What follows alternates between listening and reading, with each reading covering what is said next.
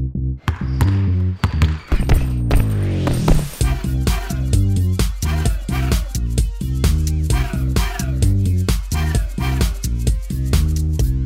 Pronto para mais um episódio do Deixe-se de Desculpas, claro, com o personal trainer Eduardo Schultz, a nossa estrela do exercício físico na rádio. Olá, Eduardo.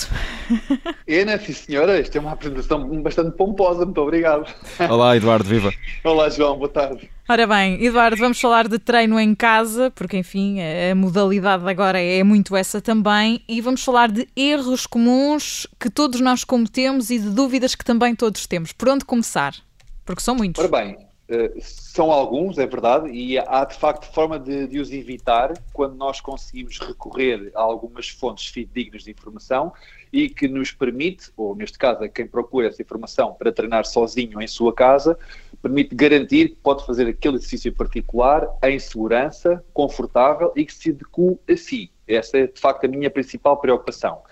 Isto porquê? Bom, na verdade, Ana, começando pelo, pelo princípio da tua afirmação, efetivamente, com algumas restrições à vista por questões pandémicas, eh, é possível que as pessoas passem então a estar outra vez mais tempo em suas casas. E, portanto, eh, a estratégia em casa passa muito por fazer algum tipo de treino que possibilite o exercício físico com o próprio peso corporal, como já falámos aqui, com alguns materiais também, Uh, e tudo isso são estratégias válidas para que a pessoa possa movimentar-se, fazer um bom treino e às vezes até bastante intenso e com bons resultados. Portanto, não há desculpa para não fazer só porque está mais tempo em casa. Isto é um facto. Agora, há que adequar o exercício físico que nós estamos a ver na rede social ou na internet ou em alguma pesquisa mais generalista e adequá-lo a nós, à nossa realidade. E essa é a minha principal preocupação, é conseguirmos ter então acesso a essa boa informação. Isto porque eu, como técnico de exercício físico, quando aconselho alguém a fazer algum exercício ou alguma estratégia,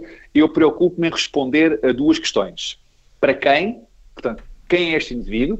Qual é a sua experiência com o exercício físico? Qual é a sua condicionante, se é que as há? Qual é a sua condição física?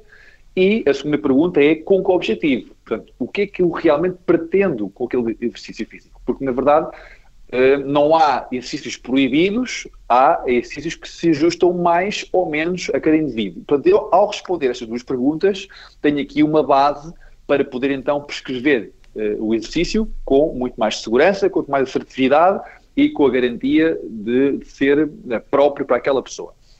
Uh, e este é de facto algum perigo para que, quando se procura informação à distância, não respondendo a estes critérios, possamos fazer exercícios que não são tão adequados e possa haver aqui um ou outro erro que a pessoa possa cometer. E a verdade, Eduardo, é que eh, agora estamos numa, numa fase em que, como dizias, um, haverá muito mais propensão uh, a estar em casa, não é? por causa da pandemia, e a seguir também esses vídeos, essas dicas que vão circulando pela internet, pelas redes sociais, uh, e é preciso ter em atenção não apenas uh, de onde vêm essas dicas e de onde vêm essas, essas técnicas que, que, vão circulando nas redes sociais, mas também depois de se perceber ou não o o tipo de, de, fidelidade que podemos ter em, em relação a, a, tudo aquilo que é dito, adaptar tudo isso também a, a cada um de nós. Exatamente, essa é a primeira preocupação que eu tenho quando falo de exercício físico à distância, portanto, sem a supervisão de um profissional um, ou porventura até um, sozinhos né, em, em, nossa casa. E, portanto, essa é uma preocupação. E as pessoas acabam por fazer muitas vezes ou por imitação ou por comparação onde são dadas, como tenho vindo a dizer aqui, uh, dicas e indicações generalistas. E, portanto, e às vezes ouvem-se coisas como, por exemplo, uh, quando se prepara um agachamento, ouve-se muitas vezes a, a indicação de, olha, cuidado, não passe com o joelho da ponta do pé. Ora bem, isto é uma indicação que, como eu disse há pouco, se ouve muitas vezes, mas nem sempre é uma indicação ajustada à pessoa em causa e pode ser por inúmeras situações. Por exemplo, todos nós temos uh, os nossos ossinhos numa proporção uh, da norma, portanto, que responde a alguma normalidade, mas há de facto pessoas cujas proporções ósseas podem fugir à norma.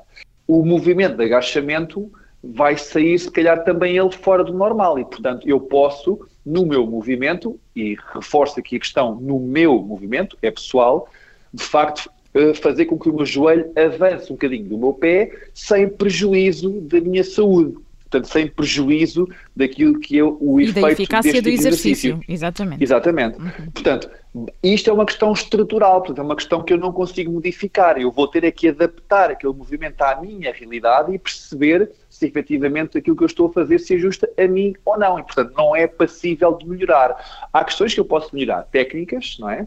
Que pode fazer com que eu faça este movimento, o agachamento, em segurança e até mais eficazes em termos de movimento, em termos de benefício. Mas há questões, de facto, estruturais que eu não consigo modificar. E neste aspecto em particular, ter a supervisão do profissional que responda àquelas duas perguntas, para quem, para quem é este indivíduo e com que objetivo, eu consigo assegurar que aquele exercício que eu estou a ver é ou não mais ajustado a mim.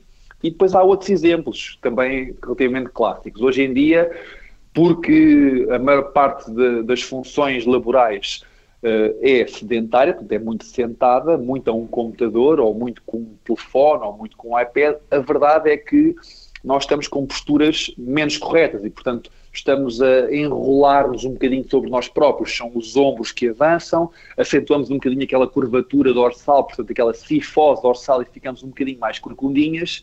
E essas questões posturais fazem com que depois consigamos adquirir posições em certos exercícios que são possíveis de alterar. Trabalhando algumas musculaturas próprias, é possível de corrigir. No certo. entanto, à distância, portanto, não tendo a supervisão do profissional, eu não saberei, eu, enquanto profissional, não saberei se aquela pessoa em particular é de facto um exemplo de uma questão postural que eu posso corrigir ou se mais uma vez é uma questão estrutural se estiverem as omoplatas rodadas num certo ângulo para a frente, é uma questão estrutural. Aquela pessoa vai ter sempre a questão mais enroladinha. E não é necessariamente uma questão muscular, como muitas vezes se afirma, que é ah, aquela pessoa tem o peitoral encurtado ou por más posturas ficou assim. Não necessariamente. Portanto, pode ser de facto, como tenho vindo a dizer hoje, uma questão uh, estrutural e que pode impedir o movimento feito na norma, mas não necessariamente seja mau para aquela pessoa e vamos naturalmente otimizar o que podemos otimizar naquela estrutura um, que é individualizada, lá está. Certo, portanto eu acho que a conclusão de tudo isto é muita atenção aos treinos que se vai vendo, não é? Porque aquilo que estamos a ver pode não ser adequado para nós. E já agora, seja também paciente. Eu sei que isto é, é muito difícil de pedir e eu contra mim falo, mas isto se não acertar logo à primeira, é preciso, é preciso não desmotivar, não é? Continuar, continuar a insistir. Eu estava aqui a lembrar-me também nesta questão postural, por exemplo, sendo que quando existe essa, essa questão de estrutura é, é diferente, mas eu estava-me a lembrar, não é por acaso que as bailarinas, por exemplo, treinam à frente de um espelho. Isso também pode ser bom em casa, Eduardo, porque nos ajuda a ter uma percepção diferente daquilo que estamos a fazer, por exemplo, em certos exercícios. Eh, sim, sobretudo para aquelas pessoas que são de facto menos experientes no espelho, poderá ajudar na forma como a pessoa se, se está a ver, a movimentar, poderá ajudar a tomar mais consciência corporal e até poder corrigir algumas posições. Sim, é, é verdade. E não confiarmos também na nossa intuição, que por vezes pode estar errada, não é? Uh, acharmos que determinado exercício é assim porque é assim, eh, mas na verdade estamos completamente errados.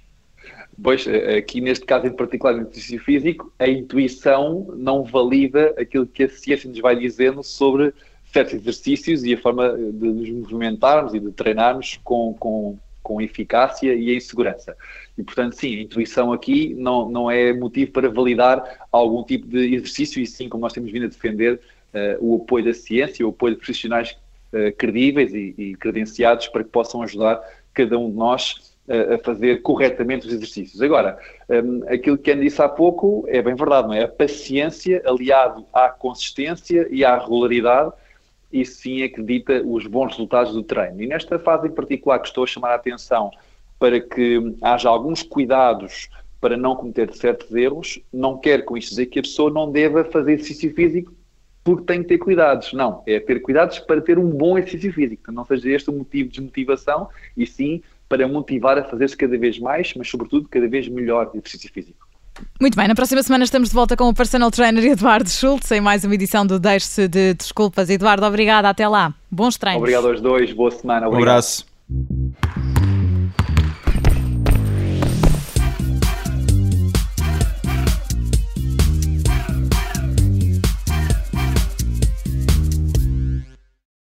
Obrigada por ter ouvido este podcast. Se gostou, pode subscrevê-lo, pode partilhá-lo e também pode ouvir a Rádio Observador online em 98.7 em Lisboa e em 98.4 no Porto.